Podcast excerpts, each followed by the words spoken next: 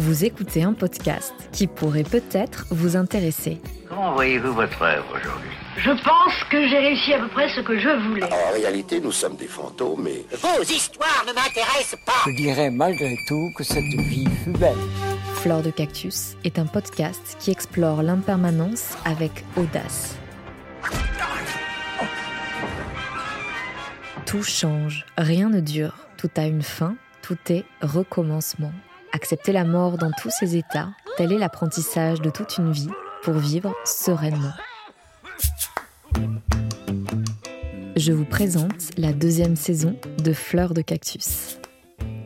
Je suis Susanna Darcambel, créatrice de ce podcast, et je vous souhaite une très belle écoute. Je vais très vite vous présenter ma prochaine invitée, qui n'est autre que Laura Le Sieur. Mais avant, je vous propose ce petit prélude.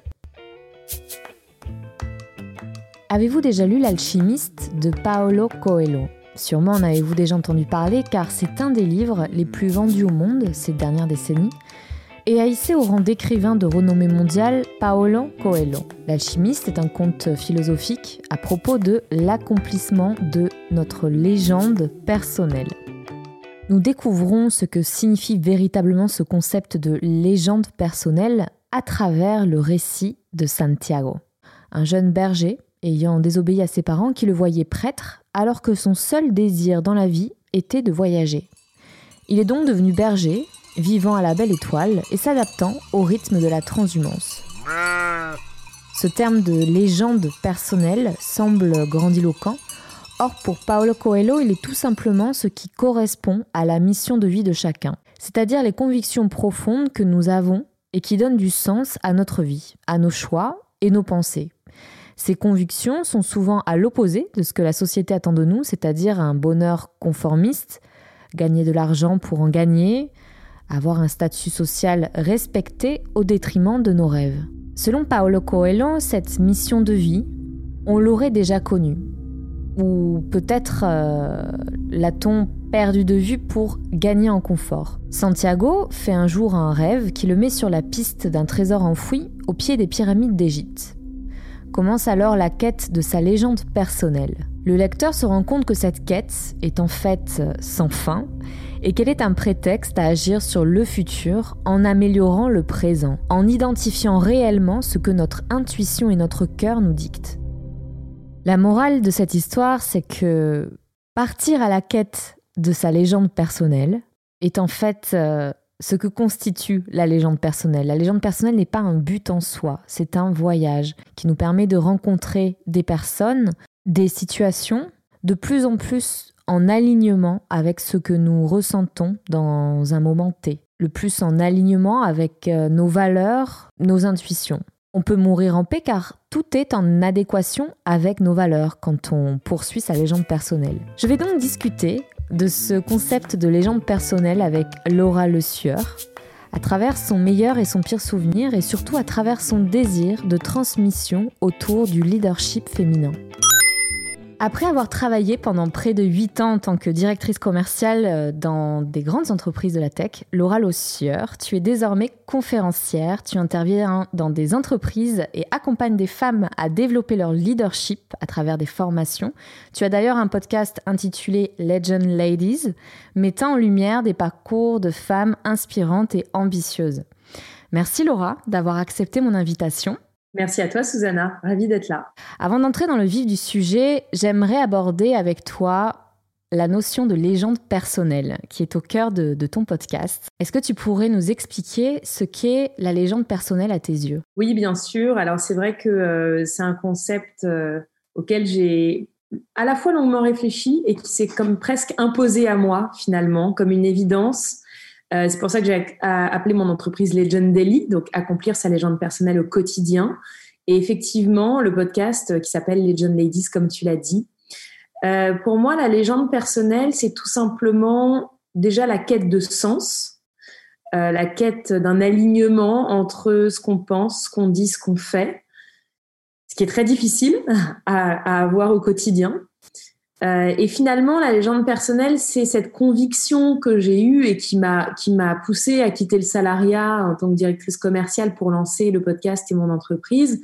c'est cette conviction que j'avais envie de partager aussi aux autres, cette intime conviction euh, de dire que on a toutes et tous la capacité de euh, construire la vie que l'on souhaite avoir, c'est-à-dire la vie qui va être alignée avec nos valeurs, avec nos envies, avec notre intuition également. Je crois beaucoup euh, au sujet de l'intuition.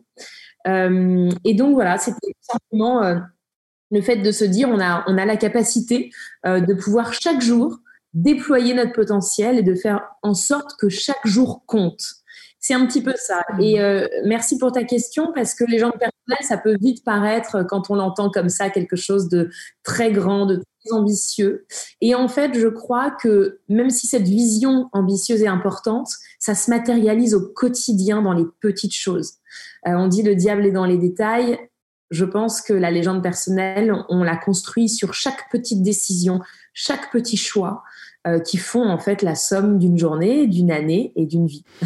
Tu parles justement de petites décisions au quotidien. Est-ce que tu t'es inspiré de Paolo Coelho pour euh, étayer ta vision du leadership féminin? Oui, parce qu'il a écrit L'alchimiste et, c'est lui qui a exposé cette notion-là. Je crois même que c'est lui à l'origine de, ce terme de légende personnelle. Oui, complètement. C'est exactement ça. Euh, je l'ai euh, très sincèrement, je l'ai pensé et après je l'ai rattaché à l'alchimiste que j'y avais lu, euh, je crois même deux fois. Et c'est un petit peu comme Le Petit Prince, ce livre. Je trouve qu'il faut relire, il faut le relire souvent. Ça doit faire cinq ans que je l'ai pas lu d'ailleurs. Il faut le relire souvent parce que euh, en avançant dans la vie, tu comprends des choses que tu n'avais pas compris à la première ni à la deuxième lecture. Et oui, complètement, euh, en creusant le concept effectivement de légende personnelle, je me suis rendu compte que c'était tout à fait dans le dans le film directeur de son livre et que c'était quelque chose que je crois qu'il est le premier à avoir conceptualisé. Tout à fait. Enfant, savais-tu déjà quelle était ta légende personnelle? Quelque part euh, dans ton intuition intime? Je pense que j'avais le moteur de ma légende personnelle. J'avais pas encore, euh, et je vais t'expliquer la différence pour moi, j'avais pas encore mis le doigt dessus, mais j'avais le moteur. Euh, quand je dis j'avais le moteur, c'est que j'avais déjà en moi une sorte, je pense qu'on en reparlera, mais une sorte d'urgence existentielle euh, qui me pousse et qui me poussait, je pense, à profiter de chaque instant du mieux que je le pouvais. Euh, J'avais pas mis le doigt exactement sur le comment je pouvais le matérialiser, tout simplement parce que j'ai fait un travail d'introspection, euh, peut-être il y a maintenant 4-5 ans, je dirais, euh, où tu sais, j'ai essayé de mettre le doigt sur ce qu'on appelle l'ikigai. Euh, qui est pour les Japonais la raison d'être. C'est un des exercices hein, pour trouver euh, son chemin, sa raison d'être. Et tu sais, c'est ces cercles entre ce pourquoi tu es doué, ce que tu aimes faire, ce qui peut te ramener de l'argent et ce dont le monde a besoin. Et, euh, et donc, le point commun. trouver, la, trouver la convergence, en fait, de, de tous ces facteurs. Exactement. Et moi, je me suis dit, j'ai mis le doigt en faisant ce travail, en me replongeant aussi dans ce que j'aimais faire enfant, dans ce qui me plaisait aujourd'hui, dans les qualités qu'on pouvait m'attribuer. J'ai recoupé un petit peu tout ça euh, et je me suis dit que c'était l'expression et euh, l'expression euh, orale plus particulièrement, donc une envie de transmettre et notamment de transmettre des convictions comme celle de la légende personnelle.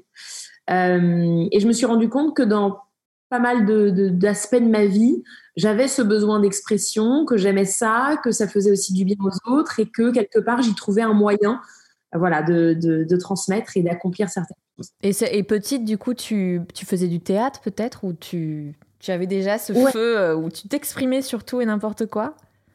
Voilà, typiquement. Euh, tu vois, la, récitation, la poésie à l'école, là, le truc que tout le monde n'aimait pas, ou tu avais un peu mal au ventre avant de le faire. Moi, j'avais du stress, j'avais mal au ventre avant de le faire, mais j'adorais le faire. Et je me souviens, euh, les poésies, je mettais un ton incroyable, j'en faisais un truc théâtral, j'aimais cet, espace mmh. d'expression. Euh, j'ai fait du théâtre, alors beaucoup plus tard, mais j'ai fait effectivement du théâtre. Euh, j'ai euh, participé à des sports où euh, il y a aussi un lieu d'expression du corps qui est important. Donc oui, et puis enfant, j'étais clairement le clown aussi. Hein. J'adorais faire, voilà, faire des blagues de tout genre. Donc oui, j'ai toujours été avec cet ADN-là depuis longtemps. Est-ce que dans ton entourage proche, dans ton horizon culturel aussi peut-être, tu avais une figure féminine qui t'inspirait? Hmm.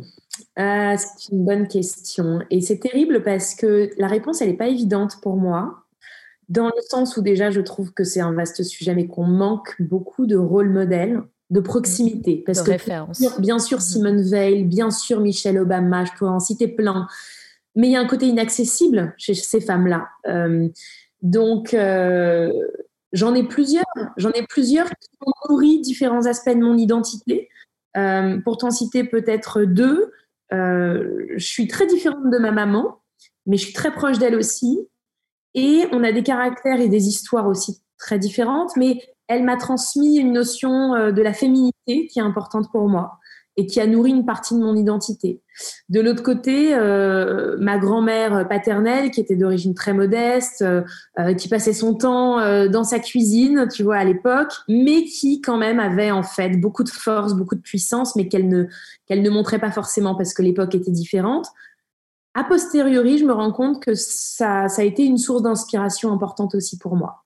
Donc c'est plus, tu vois, des certaines parties de femmes qui m'ont entourée, mais j'ai pas un, modèle en particulier qui s'est détaché, qui m'a inspirée, tu vois. Et euh, tu parlais de féminité et comment tu, tu réussis à définir ce qu'est la féminité, surtout dans, quand tu parles de leadership féminin, parce que dans l'inconscient, on a tendance même à opposer les deux comme si féminité ne pouvait pas être alliée à une puissance euh, féminine ou un leadership euh, ancré. Eh bien, en fait, tu vois, quand tu me poses cette question, la féminité, pour moi, c'est la puissance. Hmm.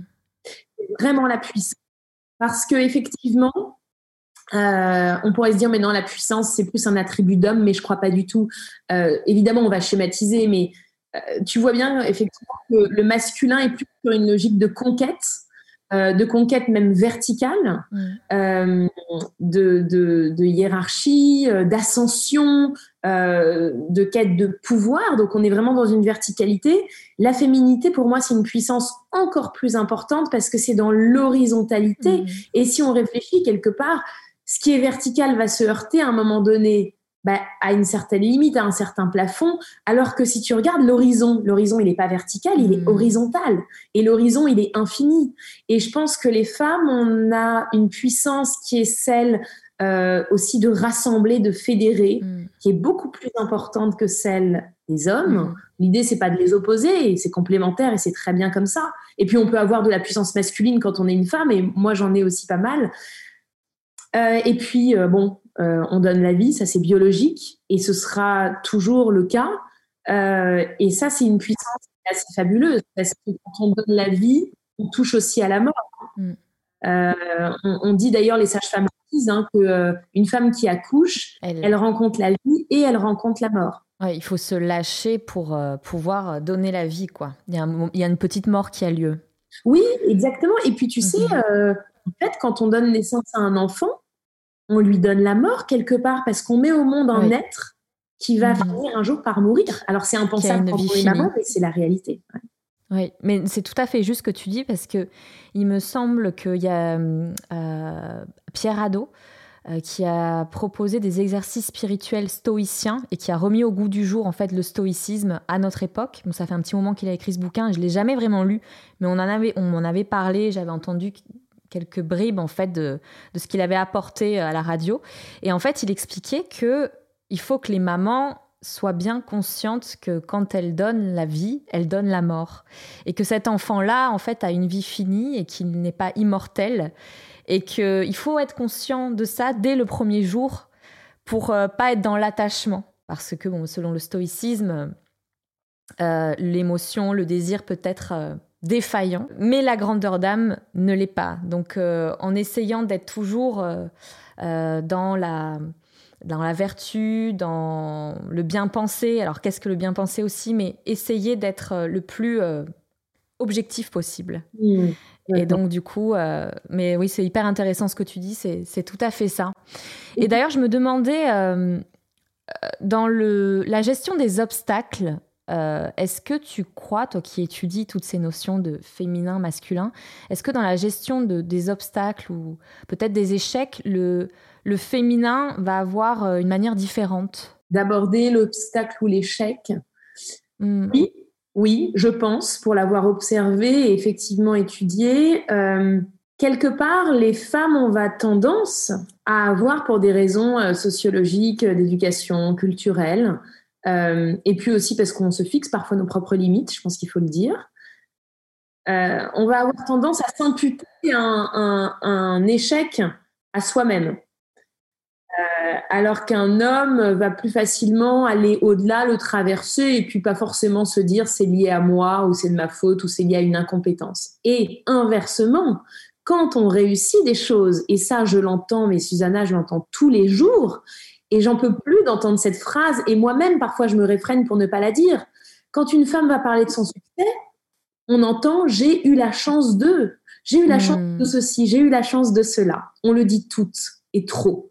Euh, et, c'est voilà, pour répondre à ta question, c'est euh, le revers de la médaille, mais c'est vrai aussi quand on a des succès. Donc quand on a des obstacles, je pense que les femmes ont tendance à se les imputer un peu trop vite, trop facilement à elles-mêmes. Hmm. Euh, et quelque être sensible aussi au jugement des autres. et donc peut-être à arrêter en cours de route, alors que finalement, tu parles d'échec, mais pour moi, le véritable échec, qu'est-ce que, quand, est-ce qu'on sait que c'est un échec? Pour moi, c'est un échec quand on arrête d'essayer. Euh, et euh, parce qu'il n'y y a que nous pour décider si c'est un échec ou pas. Tant qu'on n'a pas arrêté d'essayer, c'est un échec. Et si on arrête d'essayer, finalement, on peut aussi dire que c'est une expérience. Donc, euh, ce, discours interne, tu sais, qu'on entretient avec soi-même, pour moi, c'est ça qui est le plus difficile pour les femmes dans la gestion des obstacles ou des échecs c'est ce discours interne. Euh, et de la même manière, tu vois, je te disais, on passe notre temps à dire j'ai la chance d'eux. Très souvent, dans la vie de tous les jours, on va, on va s'auto-dénigrer dans le dialogue qu'on a envers nous-mêmes. On va se dire oh, quelle idiote, quelle conne, ou des, petites phrases comme ça anodines, mais on ne se parle pas comme si on était notre meilleur ami. Euh, mmh. il faut aussi s'interroger, je pense, sur ce discours interne parce que il vient nous influencer. Mais tu as un peu répondu à ma prochaine question qui était en lien avec euh, la légende personnelle. Justement, quel est le rôle de ces euh, obstacles dans la construction de cette légende personnelle? Tout dépend en fait du regard que l'on porte sur ce qui nous arrive finalement. Oui, complètement. Tout dépend du regard que l'on porte. Euh, on, ne peut pas maîtriser tout ce qui nous arrive. Ce serait totalement illusoire de dire ça. En revanche, on peut toujours maîtriser la manière dont on réagit à ce mhm. qui nous arrive. Euh, mhm. et ça, c'est d'une puissance extraordinaire quand on comprend ça. Moi, tu sais, je pratique les affirmations positives le matin, chaque matin, par rapport au discours interne dont on parlait. Euh, et l'une d'entre elles en ce moment, parce que j'en change régulièrement, c'est je suis responsable de mes pensées et de mes émotions.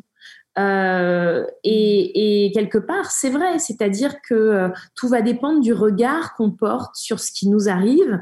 Et chaque obstacle, chaque échec, on peut le transformer. On peut le transformer en quelque chose qui va nous nourrir, en quelque chose qui sera pas forcément tout de suite. Quand on a quelque chose de difficile, évidemment, euh, il faut accuser le coup. On a le droit d'être triste, on a le droit on a le droit d'avoir envie de baisser les bras, les bras d'être déprimé. Mhm. J'aime bien cette phrase de dire que derrière chaque échec ou chaque obstacle, peut-être se cache la chance de demain ou l'opportunité de demain. Tu vois, il y a un principe qui est celui de l'échec différé. Ben, peut-être que ton échec d'aujourd'hui, en fait, c'est une porte qui s'ouvre vers une chance de demain. Et je prends cet exemple parce que c'est une anecdote qui est arrivée à des amis. Euh, une amie qui va louper le train qu'elle devait prendre pour aller à un entretien pour le job de ses rêves. Et en fait, en loupant ce train sur le quai de la gare, elle, aura croisé son futur mari et le futur père de ses enfants. Qu'est-ce qui se serait passé si elle avait été dans le train? Peut-être qu'elle l'aurait jamais rencontré, peut-être qu'elle n'aurait pas. Voilà, c'est un peu l'effet mhm. papillon, mais euh, qui n'est pas toujours perceptible à l'instant T. Mhm. Donc je pense qu'il faut garder mhm. ça à l'esprit. Quel est le, pire souvenir que tu as choisi de raconter aujourd'hui? Euh, Le pire souvenir, c'est celui euh, en fin, fin 2013. Je rentrais euh, de six mois que j'avais passé euh, au Brésil. Et je rentre à Paris et j'ai une douleur dans le dos à laquelle je prête pas forcément attention au début, mais qui est de plus en plus insistante.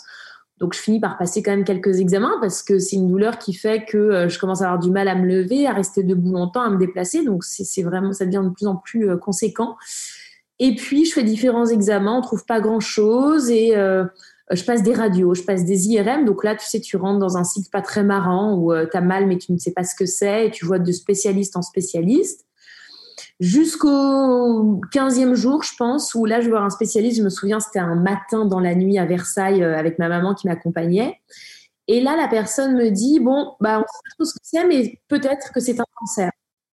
Hmm. Donc évidemment, quand on entend ce mot, je pense que chaque personne associe, associe directement ce mot qui fait peur à la mort.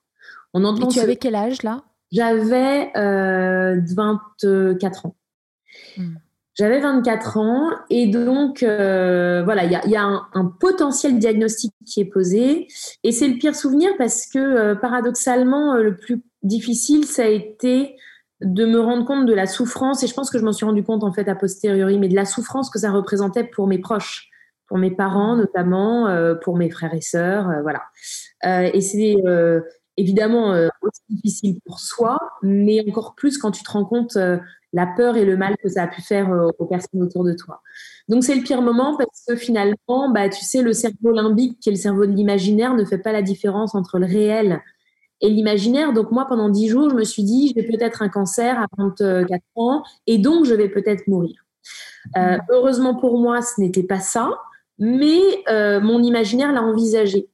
Et euh, au-delà du fait que ça n'ait pas été ça, c'était, euh, on m'a dit à l'hôpital, où je suis restée après une quinzaine de jours, on m'a dit à l'hôpital que j'étais passée à trois jours d'une septicémie, qui est une infection généralisée du sang, et où tu peux clairement mourir très rapidement. Mhm. Donc, euh, voilà, j'ai quand même eu une prise de conscience assez importante à ce moment-là, et c'était un des pires moments parce que oui, tu, tu, tu bascules en fait, à partir du moment où tu te dis j'ai peut-être ça, tu bascules dans un dans un univers qui est totalement différent, que j'ai recroisé mhm. après sur ma route. Euh, et c'est euh, un, des pires moments aussi. Mais tu sais, cet instant où tu es dans la vraie vie comme les, comme les autres gens et en même temps, tu es dans un univers où tu es dans mhm. une dimension qui est totalement différente de ce que tu avais connu jusqu'alors.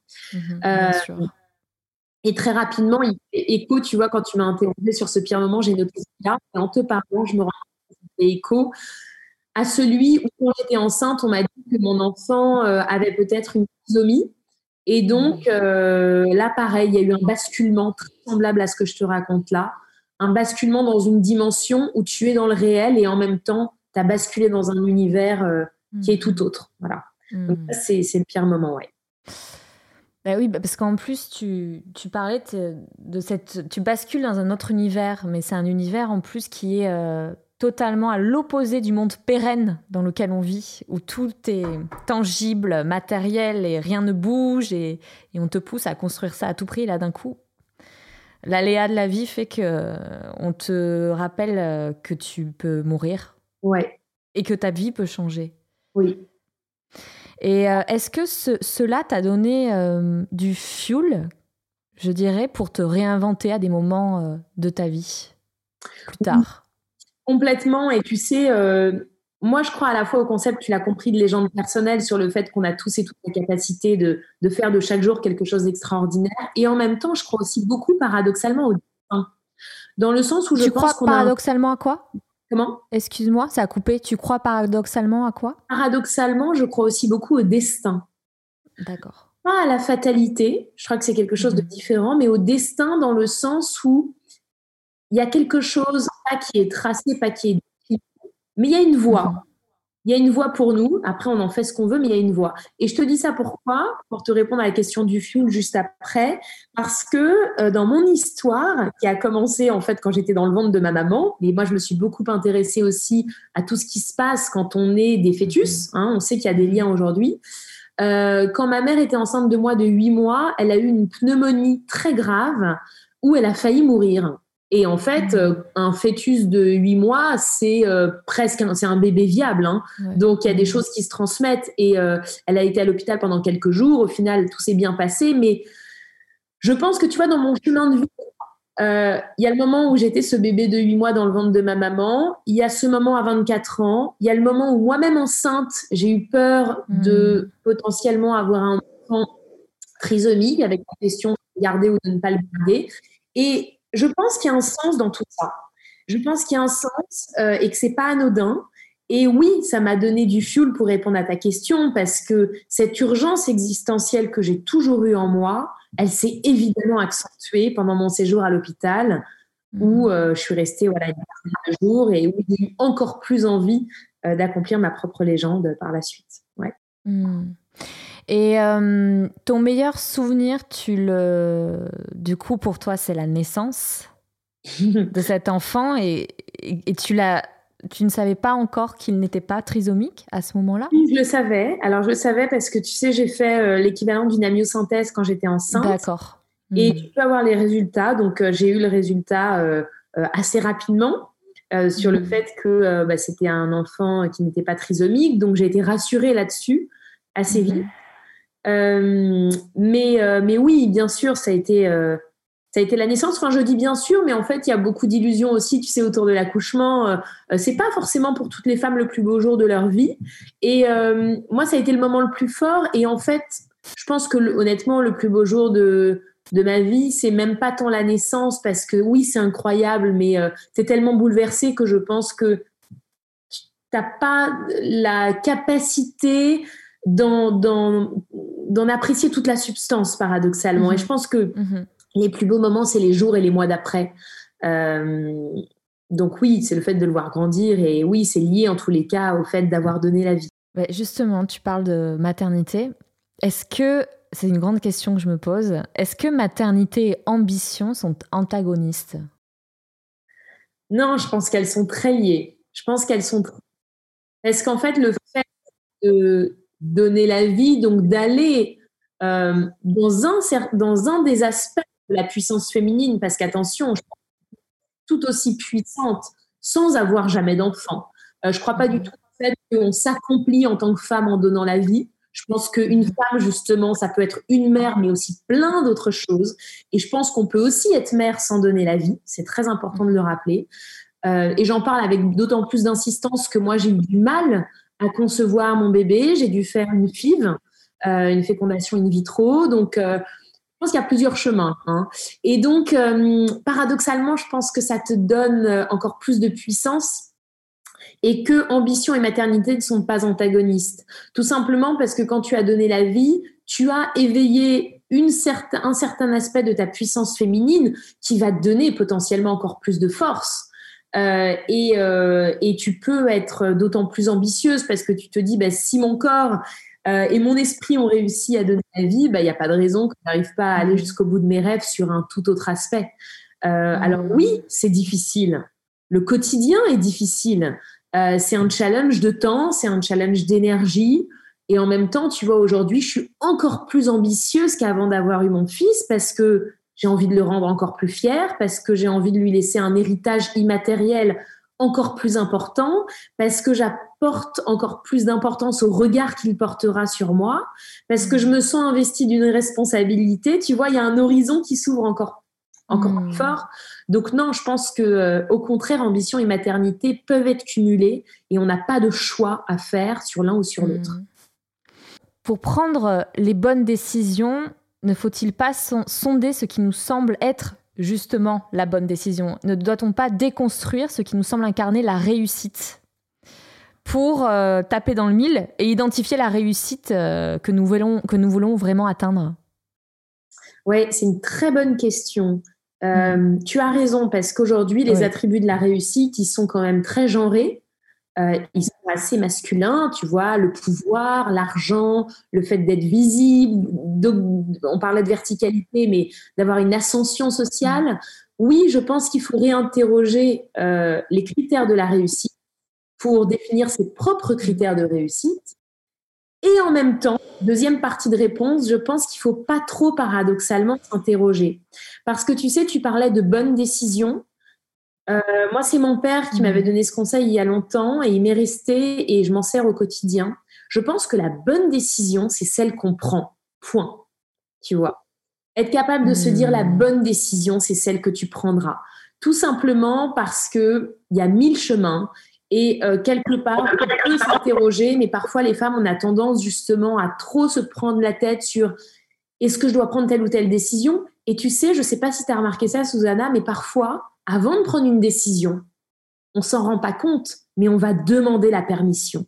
On va euh, en parler, entre guillemets, mais en fait, on en parle à notre conjoint ou à nos amis ou à nos parents, mais on est en train de demander une validation. Sauf qu'en fait, on ne devrait pas faire ça. Bien sûr qu'on peut en parler et demander le point de vue de l'autre, mais il faut d'abord s'être autorisé soi-même. Mm. Donc en fait, je pense que la mm. vraie bonne décision, mm. c'est celle qu'on décide de prendre et qu'on décide d'assumer en fait. Dans le mot euh, légende, il y a cette dimension liée à l'inoubliable, une légende qui traverse les âges, elle marque les esprits. Pour autant, peut-elle être différente selon nos transformations internes? Tu peux danser avec ces transformations, mais peut-être que tu, tu gardes l'essence en fait de ton moteur. Euh, ce que tu, euh, ce qui est lié à ton intuition. Donc effectivement, pour prendre une décision, je pense qu'il faut réussir à s'écouter, écouter son intuition, ce qui n'est pas toujours évident. Euh, et pour ça, je pense qu'il y a un bon point, c'est de passer du temps seul, parce que parfois hmm. on commence à beaucoup s'entourer et on ne s'entend plus parce qu'on ne prend pas le temps de s'écouter. Donc ça, c'est super hmm. important. Et oui, bien sûr, écouter son intuition, entre autres, mais je pense que tu sais, une bonne décision, ça peut être une bonne décision à un point, à un instant T de ta vie. Et peut-être que, et c'est OK de se dire que cinq ans plus tard, tu prendras une toute autre décision, peut-être un peu contradictoire avec celle que tu avais prise mhm. il y a cinq ans, mais parce qu'aussi, on n'est pas quelqu'un de figé, on peut évoluer, on peut se transformer. Bien sûr que notre essence restera celle qu'elle est, mais on a le droit euh, de prendre des décisions qui sont contradictoires avec celles qu'on avait prises il y a cinq ans. Euh, on est en, c'est l'impermanence que tu explores notamment dans le podcast et c'est ça. Et je pense que c'est ce qui fait aussi la richesse d'une vie c'est s'autoriser à avoir plusieurs casquettes à, prendre des choses euh, à prendre des décisions euh, différentes d'un moment de vie à un autre parce que on n'est pas la même. Quand on devient maman on en parlait que quand on est une jeune femme que quand on a divorcé que quand on n'est pas marié enfin il y a plein de choses qui se passent et on peut vivre plusieurs vies dans une vie donc oui, je pense qu'on peut transformer tout à fait euh, les décisions qu'on prend euh, tout au long de sa vie et heureusement. Je vous invite à écouter l'inspirant podcast de Laura Le Sieur intitulé Legend Ladies, que vous trouverez sur toutes les plateformes d'écoute. Je vous donne rendez-vous jeudi prochain avec un autre invité. Je suis tellement contente de pouvoir euh, échanger avec ces profils divers et variés je crois que j'arrive petit à petit à, tirer des, fils d'Ariane pour mieux comprendre les tenants et les aboutissants de l'impermanence, mais pas que d'un point de vue philosophique, mais aussi d'un point de vue pragmatique. Et je crois que ça, c'est hyper important de pouvoir euh, mettre à profit des théories philosophiques sur notre euh, terrain qui est la vie. Je vous souhaite une très belle journée. Je ne sais pas où vous en êtes, je ne sais pas où vous en serez quand vous écouterez ce podcast. En tout cas, vous pouvez suivre toute l'actualité de Fleurs de Cactus sur mon compte Instagram, Susanna Darcambel, et je vous retrouve très bientôt. Merci pour votre écoute.